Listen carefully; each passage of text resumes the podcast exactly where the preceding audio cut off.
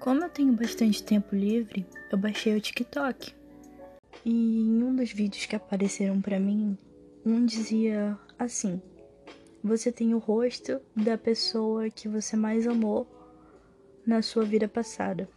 Eu parei para pensar, cara, isso mudou totalmente meu ponto de vista. Tipo, eu sei que afirmações desse tipo são bobagem, porque tá no mesmo ritmo de ah, onde tem sinais pelo seu corpo, é onde seu amor gostava de te beijar e esse tipo de coisa, e que inventaram até que a marca da vacina era o, sei lá, o lugar que causou a sua morte ou alguma coisa do tipo.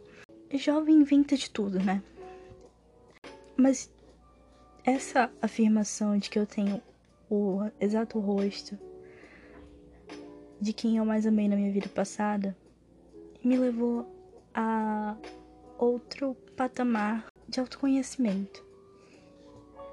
É simplesmente muito esquisito, porque a gente se julga muito, faz um auto-julgamento imenso. Eu, particularmente, me cobro demais. Eu me cobro mais do que qualquer pessoa poderia cobrar de mim. E eu tenho esse direito porque eu sou eu. Eu faço coisas comigo que eu não deixaria ninguém fazer comigo. Em resumo, eu sou muito tóxica para mim mesma. No caso, se essa possibilidade fosse verdade, mesmo sabendo que a razão dela ser mínima, se eu amei tanto a pessoa que tinha essa cara, que consequentemente era assim como eu sou, fisicamente falando, eu não sei dizer ao certo a minha linha de pensamento, mas é a seguinte: eu julgo muito a minha beleza. E eu fico, ah, queria mudar isso, queria mudar aquilo, não gosto disso, eu tô feia desse jeito. Mas se eu realmente amei demais a pessoa que tinha esse rosto e esse corpo, mudou totalmente minha visão. É algo do tipo, eu jamais faria algo para machucar quem eu realmente amo. Eu tento ser o meu melhor para as pessoas que eu amo. E consequentemente, eu nunca cogitaria passar pela minha cabeça, tipo assim, eu tô com essa pessoa feia, porque eu simplesmente acharia ela bonita. Eu veria todos os defeitos como beleza. E eu não faria com ela o que eu faço comigo. E isso me deu um aperto no coração. Porque se eu fosse realmente desse jeito, eu não ia me querer por perto. E tem muitas vezes que eu queria transcender, sair do meu corpo é, em outras palavras, dormir para sempre, usando de eufemismo.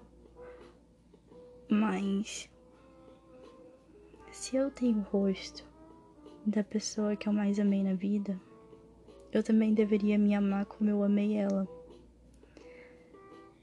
Essa reflexão mudou totalmente o jeito que eu me trato.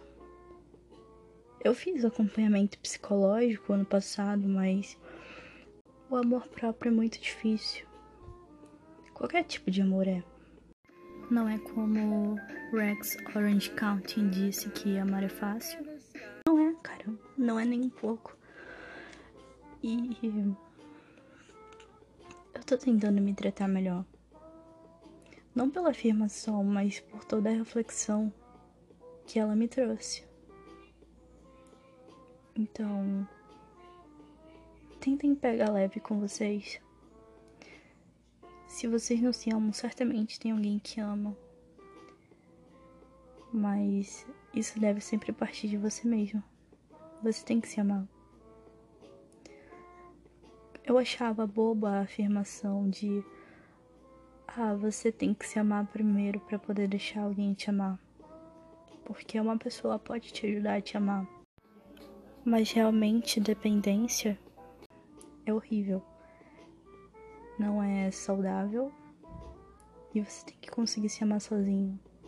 Se lembrar disso. É, no mínimo, saber o que é melhor para você. E se manter estável. Então, se amem. O outro ponto de vista que eu tive sobre isso é que todo mundo é gay. E eu não sei se isso faz sentido. Porque eu não fui a fundo nesse pensamento. Mas de certa forma eu acho que sim.